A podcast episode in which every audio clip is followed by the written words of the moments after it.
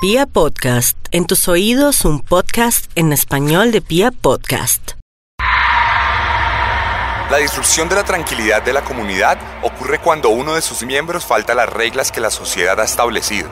Los monstruos no comprenden las reglas, no las perciben como algo real y por tanto no las acatan de ninguna manera. La sistemática aparición de los forajidos le recuerda al resto de los ciudadanos la fragilidad del sistema en el que creyeron y lo efímeras que son sus vidas. Sin embargo, al tiempo, también le recuerdan la importancia de la convivencia y el respeto, como un mal necesario, como las enfermedades que permiten que las defensas de nuestros cuerpos se mantengan activas y expectantes. A veces pareciera que el divino creador se tomó la molestia de dejar en libertad a un puñado de demonios que, con su maldad, nos sirvieran de constante recordatorio de la bondad que reside en nosotros. Bienvenidos a una nueva entrega de Serialmente, un podcast con contenido muy gráfico.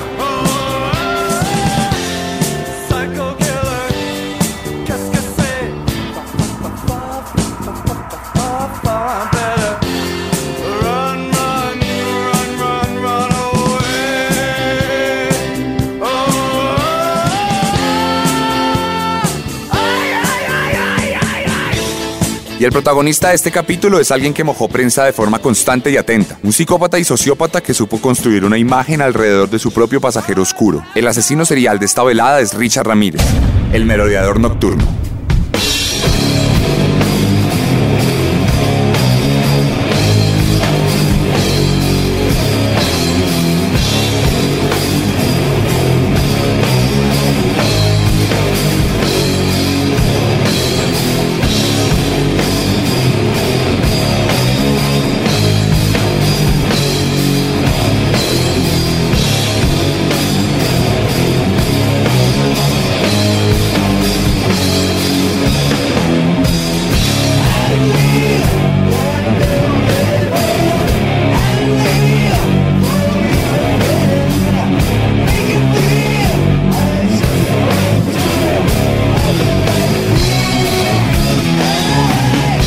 Empezamos esto escuchando a Church of Misery, una banda japonesa de stoner rock que ha dedicado varias canciones a distintos asesinos seriales. Pero bueno, entremos en materia. Hablemos de Ricardo Leiva Muñoz Ramírez, nacido el 29 de febrero de 1960 en El Paso, Texas, Estados Unidos. Como su nombre lo indica, Richard nació en una familia de origen mexicano que estaba compuesta por un ex policía, una ama de casa y cinco hijos que tuvieron que sufrir los abusos constantes de un padre violento e impulsivo que los golpeaba sin mayores razones. De ahí partimos para trazar el mapa mental del merodeador nocturno, pues desde que tuvo uso de razón, tuvo que convivir con los ataques de ira y las explosiones de odio, algo que con el tiempo se normalizaría en el día a día de Richard. Por otro lado, nos encontramos con una influencia fundamental en la vida de Ramírez, su primo Mike, un joven que peleó en la guerra de Vietnam durante un par de años y que volvió a la casa familiar lleno de historias y anécdotas propias de una de las guerras más encarnizadas y sangrientas de los tiempos contemporáneos. Cuestión que Mike se convirtió en la principal influencia de Richard, quien por entonces tenía 12 años. Pasaban mucho tiempo juntos y cuando se desarrolló la confianza lo suficiente, el veterano comenzó a mostrarle souvenirs de guerra, fotografías Polaroid de soldados y civiles vietnamitas, víctimas de las brutalidades del ejército norteamericano en tierra asiática, personas violadas, sometidas, niños quemados, todo tipo de imágenes abyectas que el pequeño Richard asimiló como revelaciones que más adelante tejerían un discurso puntual y definido en la vida del futuro psicópata. A esto sumamos el consumo temprano de drogas y la fragmentación del núcleo familiar. Al tiempo que Richard conoció las brutalidades de Vietnam,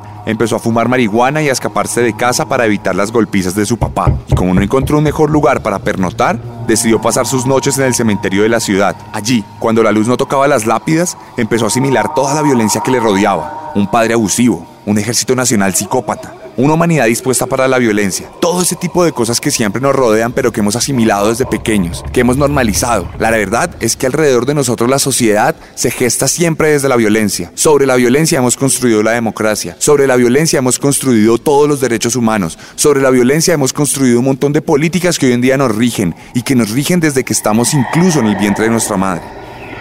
La cosa es que el 4 de mayo del 73 llegaría el punto de quiebre definitivo en la vida de Richard. Esa noche estaba en la casa de su primo compartiendo un porro, cuando se desató una pelea doméstica entre Mike y su esposa. Ambos comenzaron a gritar y a insultarse, hasta que de la nada el exmilitar sacó un revólver y le disparó en la cara a su pareja, asesinándola. Todo en presencia del adolescente Richard, quien desde entonces no volvería a ser el mismo, pues se transformaría en una persona introvertida, callada y poco amigable. De hecho, poco después decidió irse de su casa y se fue a vivir con su hermana mayor. Allá encontraría otra importante influencia de su cuñado, un depravado sexual que disfrutaba del boyerismo y salía por las noches a espiar las actividades sexuales de los vecinos. Con el tiempo empezó a llevar a Richard a estas prácticas de fisgoneo en medio de la noche, y allá, Escondido mientras miraba en las tinieblas, conoció el LSD, unos viajes místicos, psicodélicos, una droga, un ácido que para muchos es delicioso, y en el medio de esos viajes se le presentó un nuevo amigo a Richard Ramírez, Satanás, un nuevo compañero que estaría presente en todos los acontecimientos de su vida.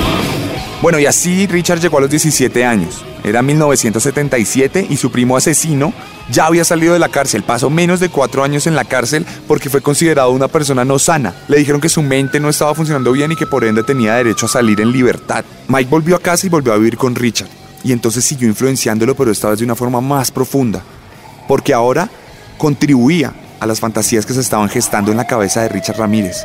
Todas las influencias que había tenido en su vida hasta el momento, su padre, su primo, el mismo ejército, este cuñado boyerista, todas ellas estaban gestando y tejiendo dentro de la cabeza de Richard Ramírez unas nuevas fantasías en las que mezclaba la violencia de su padre, el sexo prohibido que veía de su cuñado y la forma de asesinar de su primo.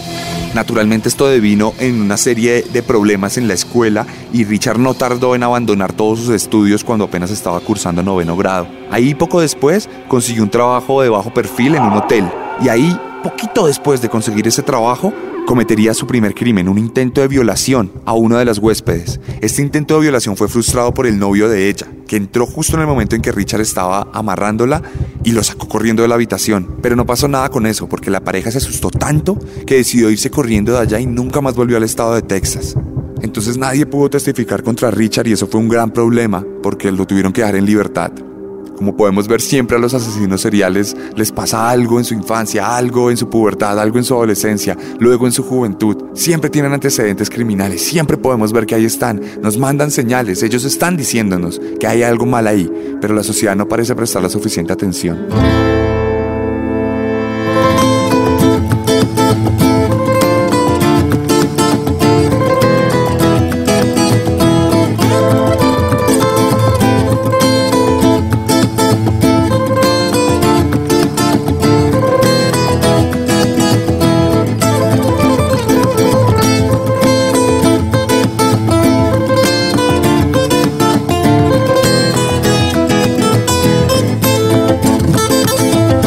Continuamos este relato con la guitarra de John Five en Noche Acosador, una pieza que recibe su nombre del apodo de Richard Ramírez, que para esta altura, hacia el 82, decidió irse a vivir al estado de California cuando tenía 22 años. Dos años después, a los 24, cometería su primer asesinato. Luego de mucho tiempo de acumulación de fantasías, todos estos deseos ocultos que les he contado, las experiencias traumáticas que tuvo, llegó el momento de hacer realidad todo lo que habitaba en su mente. Y entonces se valió de la inocencia y fragilidad de una niña de 9 años a la cual raptó y encerró en el sótano de su casa, donde la golpeó y la violó en repetidas ocasiones. Luego de esto, la apuñaló varias veces hasta que murió. Cogió su cadáver y lo colgó de una tubería hasta que el estado de descomposición impregnó con su olor putrefacto toda la casa.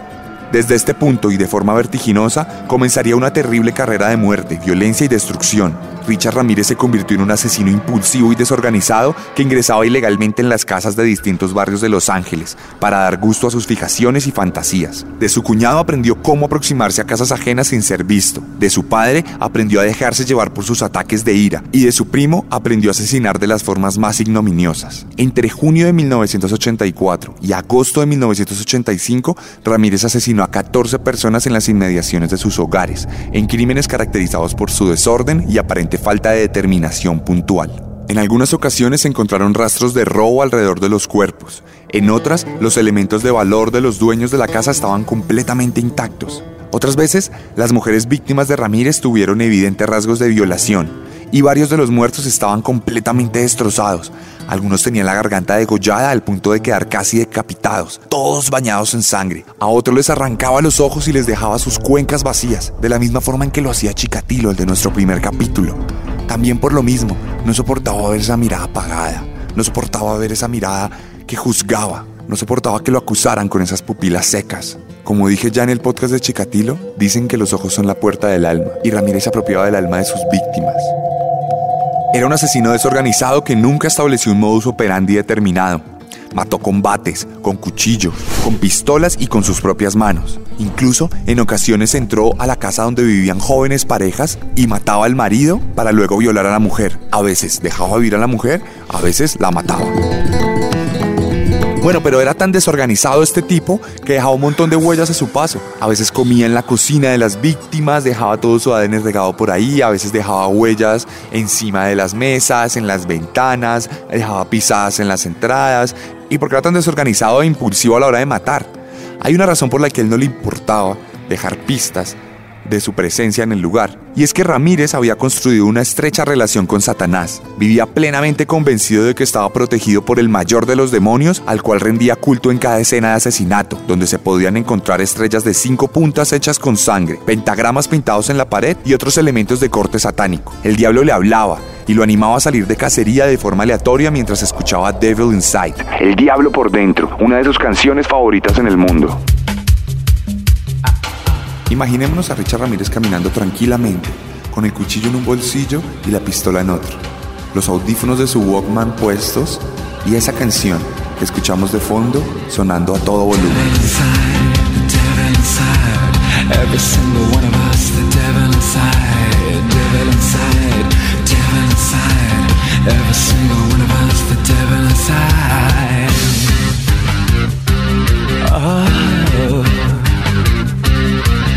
La carrera criminal del merodeador nocturno fue vertiginosa. Llegó a matar a muchas personas en pocos periodos de tiempo. La comunidad californiana estaba completamente aterrada al punto que la ciudadanía tenía miedo de pasar tiempo en su casa. Las noticias hablaban de los crímenes, las autoridades lanzaban precauciones y la vida común de Los Ángeles se congeló por momentos a mano de un solitario psicópata. Pero Ramírez era tan desorganizado a la hora de matar que incluso fue capturado a finales del 84 por robarse un carro pero increíblemente fue liberado. ¿Por qué? No me pregunten, pero siguió asesinando después de que salió de la cárcel. Como ya les conté, dejaba un montón de pruebas y también dejaba un montón de testigos. Entonces era muy fácil reconstruir su rostro y lo que hicieron fue crear un retrato hablado, el cual ocupó todos los diarios. En todos los diarios de California salía la cara de Richard Ramírez y al tipo ni siquiera le importaba, nunca se enteró de que su cara estaba rondando por toda la prensa. Él no sabía que estaba en la lista de los más buscados por todas las autoridades de California. A él no le importaba, pero a los que sí le importó fue a los policías que lo seguían. El 31 de agosto de 1985, en la terminal de transportes, fue identificado por unas ancianas mexicanas que empezaron a gritar, ¡El matador! ¡El matador! ¡El matador! y a señalarlo. Ahí entonces empezó una persecución intensa. Richard Ramírez empezó a correr por todo lado, intentó robarse un carro y no pudo, luego se metió en unos jardines, saltó unas vallas, los policías iban detrás de él, cada vez se sumaban más, cada vez se sumaban más y terminó esposado. Lo agarraron y ahora sí, nunca más volvería a quedar en libertad.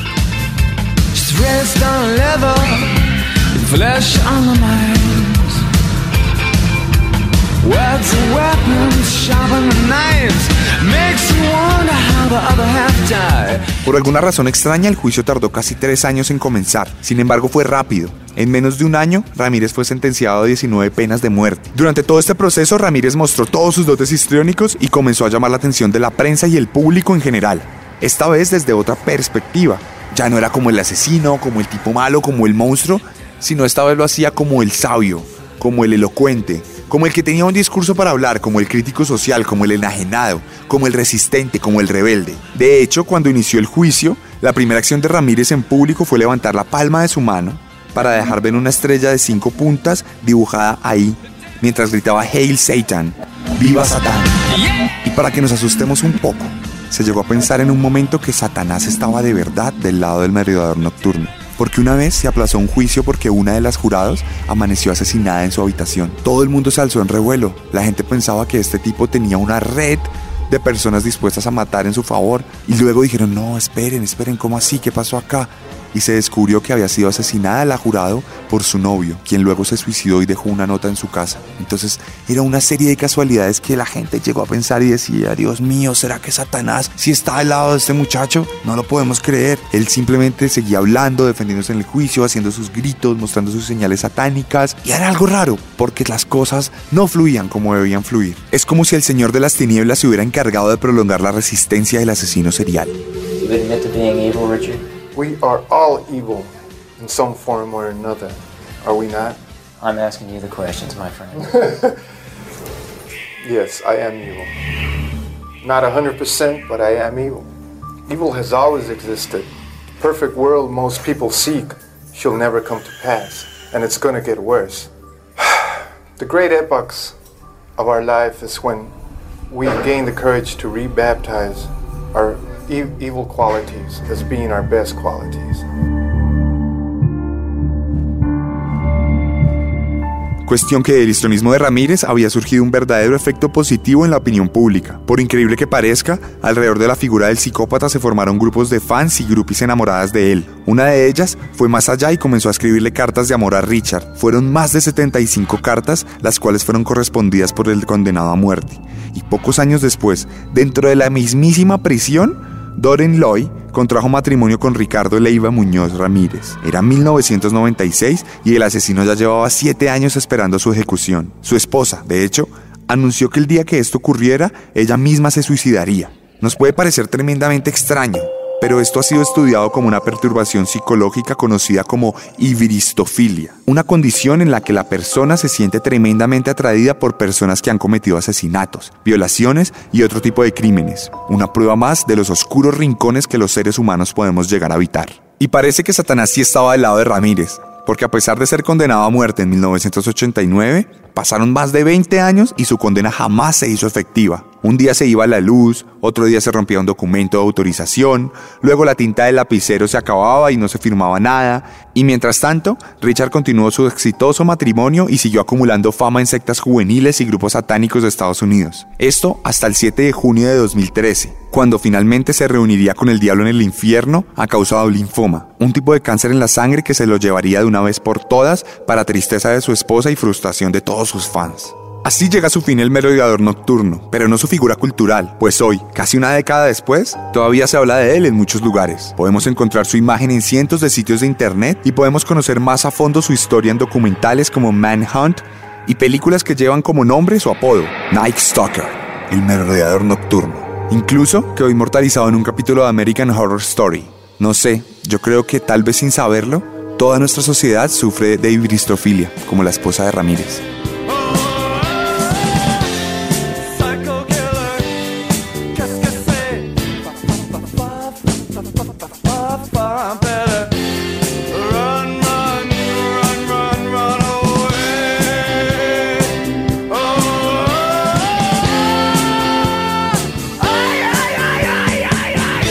Bueno, esta fue la historia de Richard Ramírez, la cuarta entrega de Cerealmente en Pia Podcast, esta vez un poquito más cortita. Si quieren ver algunas imágenes de este asesino, pueden pasarse por mi Instagram, lo pueden ver en la imagen de Pia Podcast, en la imagen de Spotify, ahí está mi arroba de Instagram que es el raya al piso, raya al piso, arracadas. Y ahí pueden revisar en mis highlights las historias. Dentro de esos highlights está la historia de Richard Ramírez contada con otro formato que pueden revisar. Allá van a encontrar más canciones, más fotos, más películas y pueden complementar esta experiencia de conocer y adentrarse en la cabeza de uno de los asesinos más impulsivos en la historia de Estados Unidos. Todos los lunes, allá en Instagram y acá en Pia Podcast, sale una nueva historia, un nuevo asesino, un nuevo capítulo. Todo esto pensado para que ustedes se horroricen un ratico. Les habló Sebastián Camelo. Nos vemos la próxima semana con un nuevo monstruo, porque recuerden que siempre podemos ser peores.